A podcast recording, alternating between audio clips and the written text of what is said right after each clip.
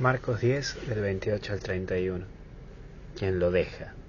El primer punto es el dejar. Vos sabés que no se puede tener todo en la vida. Y no a todo le podemos decir que sí. Cuando decís sí a una cosa, también estás diciendo no a otra.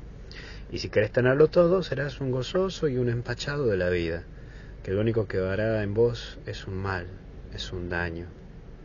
La vida es linda y no tenemos discusión de ello, pero exige renuncia. Si no, no hay planificación de la persona.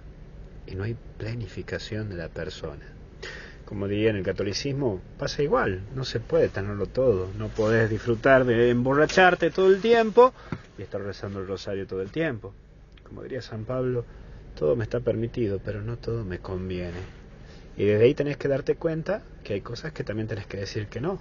No porque esté en el reglamento, sino porque no te conviene en la vida pero también Dios te habla del ciento por uno y Dios no se deja ganar en generosidad y eso te lleva a ver que lo que Dios te regala es en lo cotidiano, en lo de cada día, desde ese amanecer y abrir los ojos como el cariño de alguien que te abre plenamente su corazón con total sinceridad.